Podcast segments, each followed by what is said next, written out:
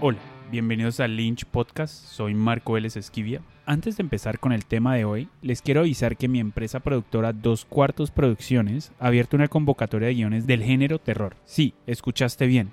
Estamos buscando guiones de largometraje para producir y solo estamos buscando de este género. En Dos Cuartos Producciones creemos que los guiones son para ser producidos y no para estar en un círculo vicioso eterno de laboratorios, encuentros y mercados para luego ser encajonados o para estar en una carpeta en tu Google Drive. Nosotros creemos en la posibilidad de crear una verdadera industria cinematográfica en Colombia y para eso tenemos que empezar con los guionistas. Queremos incentivar realmente el género del horror, ya que muchos de los estímulos, laboratorios, encuentros y mercados han dejado este gran género a un lado. Y sobre este género se han creado grandes empresas, se han formado grandes talentos y se ha generado una verdadera industria.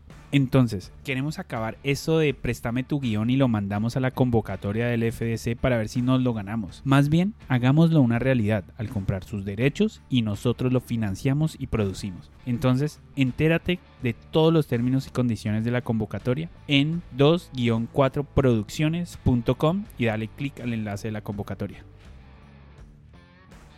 Si este es el único episodio de este podcast que escuchas, entonces puede ser el episodio que cambie la forma de cómo miras todo. Lo hizo para mí cuando aprendí de este concepto. Para ser un creador exitoso no necesitas millones, no necesitas millones de dólares o millones de clientes o millones de fans. Para poder vivir como un artista, un fotógrafo, un músico, un diseñador, un escritor, un animador, creador de apps, un emprendedor o un inventor, solamente necesitas miles de fanáticos verdaderos. Un verdadero fan es definido como un fanático que va a comprar cualquier cosa que produzcas. Estos fanáticos intensos viajarían 200 kilómetros para verte cantar. Ellos van a comprar la versión de pasta dura de tu libro, la versión digital o las versiones de audio de tu libro. Ellos van a comprar el DVD o Blu-ray especial de tu película. Si tienes alrededor de mil de este tipo de fans, también conocidos como superfans, puedes vivir de hacer tu arte, en especial si estás contento con hacer lo suficiente para vivir, pero no estar haciendo una fortuna. Aquí viene la matemática de cómo esto funciona. Necesitas cumplir dos criterios. Primero, tienes que crear lo suficiente para que puedas ganar, en promedio, alrededor de 100 mil pesos en ganancias de cada uno de tus superfans. Esto claramente es más fácil en varios casos artísticos y en varios negocios que en otros pero es un muy buen reto creativo para cada área artística porque siempre es más fácil y mejor darle más a los clientes que ya tienes que encontrar nuevos fans. Segundo, tienes que tener una relación directa con tus fans. Esto significa que ellos te tienen que pagar a vos directamente. Tú te quedas con todo su apoyo, en vez de tener un porcentaje pequeño de las ganancias que puedes tener en una sala de cine o de un sello musical o de una editorial o de un estudio o de cualquier intermediario. Si puedes quedarte con esos 100 mil pesos de cada superfan, entonces solo necesitas mil de ellos para hacer 100 millones de pesos al año. Creo que eso es mucho más que solo vivir. Es un poco más de 8 millones de pesos al mes, casi 10 veces el salario mínimo. Conseguir mil clientes es mucho más posible que conseguir un millón de fans. Un millón de fans que pagan constantemente por tu trabajo no es una meta realista, especialmente cuando apenas estás empezando. Pero mil, eso se puede hacer. Es un número que es posible aprender los nombres de esos mil fans. Si agregas un verdadero fan al día, solo te va a tomar unos pocos años para llegar a mil. El número mil no es absoluto. El número real tiene que ser ajustado para cada persona o para cada empresa. Si solo puedes ganar 50 mil pesos por, por, año con cada verdadero fan, entonces necesitas 2 mil. Del mismo modo, si puedes vender 200 mil pesos por año, solo necesitas 500 verdaderos fanáticos o puedes necesitar solo 75 mil por año para vivir, por lo que debes ajustar a la baja. O si tienes un compañero, entonces debes multiplicar por 2 para obtener 2.000 fanáticos y ambos puedan vivir. Para un equipo necesitas más.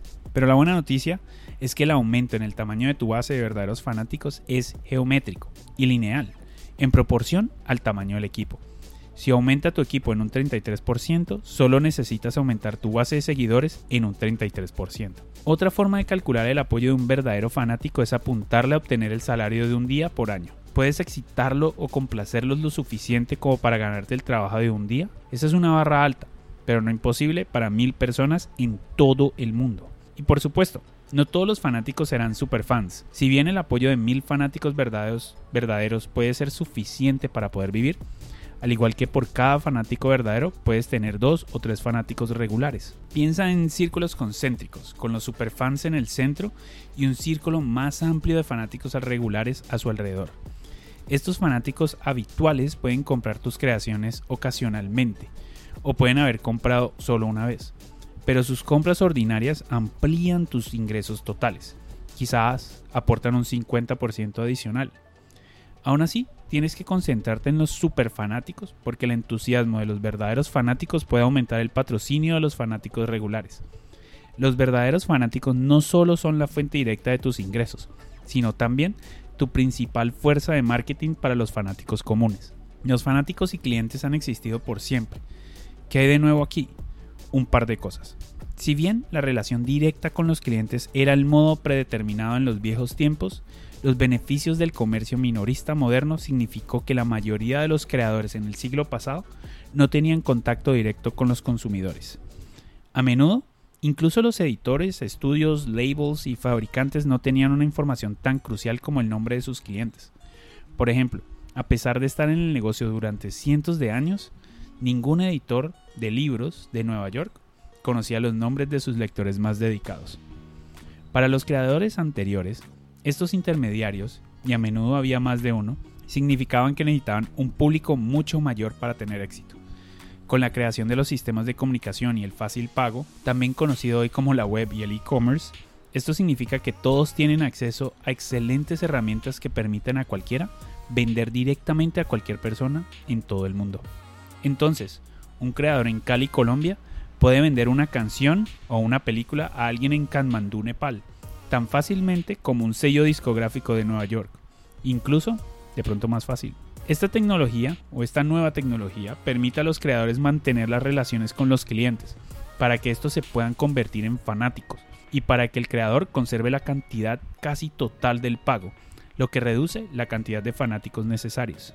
Esta nueva capacidad para que el creador conserve el precio completo es revolucionaria pero una segunda innovación tecnológica amplifica aún más ese poder. Una virtud fundamental de una red peer-to-peer, como es el Internet, es que el nodo más oscuro está solo a un clic del nodo más popular. En otras palabras, el libro, la canción o la idea más subvendida y oculta está solo a un clic del libro, la canción o la idea más vendida. Al principio del auge de la Internet, los grandes agregadores de contenido y productos como eBay, Amazon y Netflix y muchos más notaron que las ventas totales de todos los artículos de menor venta serían iguales o en algunos casos superiores a las ventas de los pocos artículos más vendidos. Chris Anderson llamó a este efecto the long tail o la cola larga.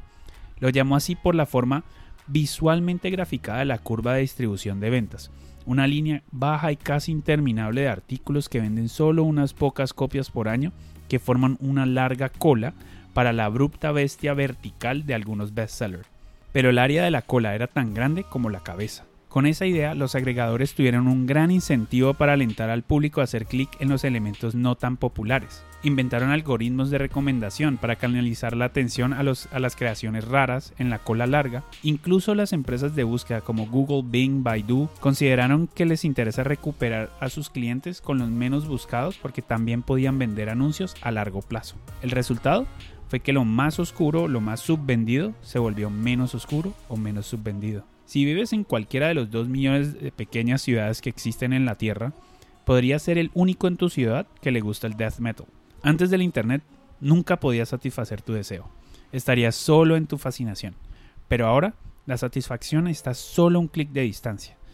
Cualesquiera que sean tus intereses como creador, tus mil superfans están solo un clic de voz. Por lo que te puedo decir que no hay nada, ni producto, ni idea, ni deseo sin una base de seguidores en Internet. Todo lo que se hace o se piensa puede interesarle al menos a una persona en un millón. Sin embargo, si solo uno de cada millón de personas está interesado en ese interés particular, eso es potencialmente 7000 personas en el planeta.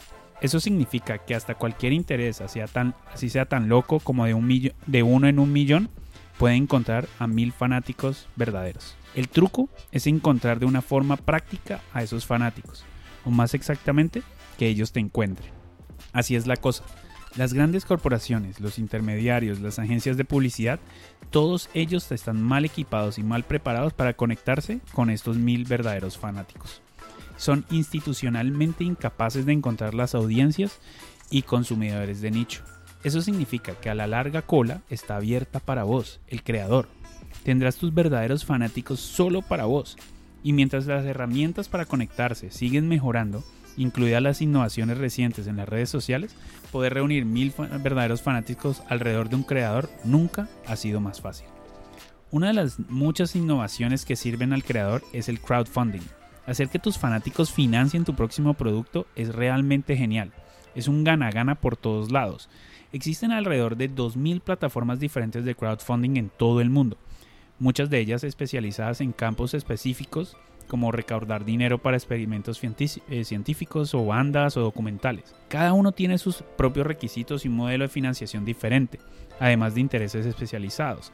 Algunas plataformas requieren metas de financiación de todo o nada, otras permiten financiación parcial y algunas otras recaudan dinero para proyectos completados, o como algunas como Patreon que financian proyectos en curso.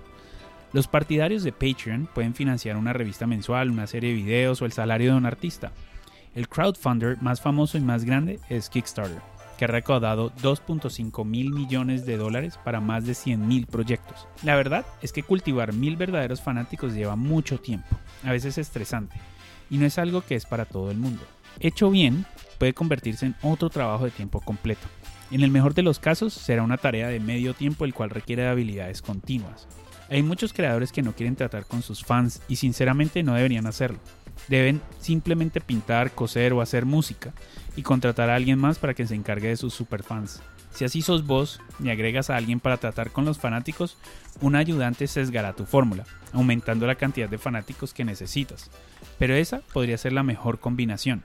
Si llegas a eso, entonces, ¿por qué no subcontratar el trato con los fanáticos a los intermediarios, los labels, los estudios, las editoriales y los minoristas o los distribuidores? Si funcionan para vos, eso está bien. Pero recuerda que en la mayoría de los casos sería aún peores que vos haciendo este trabajo. La matemática de mil verdaderos fanáticos no es una elección binaria. Muchos creadores, incluyéndome, usarán relaciones directas con superfanáticos además de intermediarios convencionales. Puedes ser publicado por las grandes editoriales y puedes también autopublicar. Puedes usar Kickstarter para financiar tu libro y ellos pueden estar precomprándolo. Puedes elegir cada formato según su contenido y tu objetivo pero en todos los casos, cultivar a tus verdaderos fanáticos enriquece la ruta que eliges. La conclusión de todo esto, y este es probablemente el episodio más importante de todo el podcast en todos los, ojalá muchos años que dure, mil verdaderos fanáticos es un camino alternativo al éxito que no sea el estrellato. En lugar de tratar de alcanzar los picos estrechos e improbables de éxitos de ventas de platino o éxitos de taquilla o estatus de celebridad, puedes aspirar a una conexión directa con miles de verdaderos fanáticos. En el camino, no importa cuántos fanáticos consigas ganar, estarás rodeado no por un enamoramiento caprichoso, sino por un aprecio genuino y verdadero. Es un destino mucho más sano que esperar ganarte la lotería, y es mucho más probable que llegues al éxito de poder vivir de tu arte de esta manera. Y bueno, y con esto terminamos este episodio de Lynch Podcast. Recuerden que pueden seguirnos en nuestras redes sociales de Instagram, Twitter y Facebook. Y ahí pueden escuchar este podcast en todas las plataformas de podcast como Spotify, Apple Podcasts, Google Podcasts y Deezer. Y en nuestra página web lynchanima.com. Mi nombre es Marco Vélez Esquivia. See you, amigo.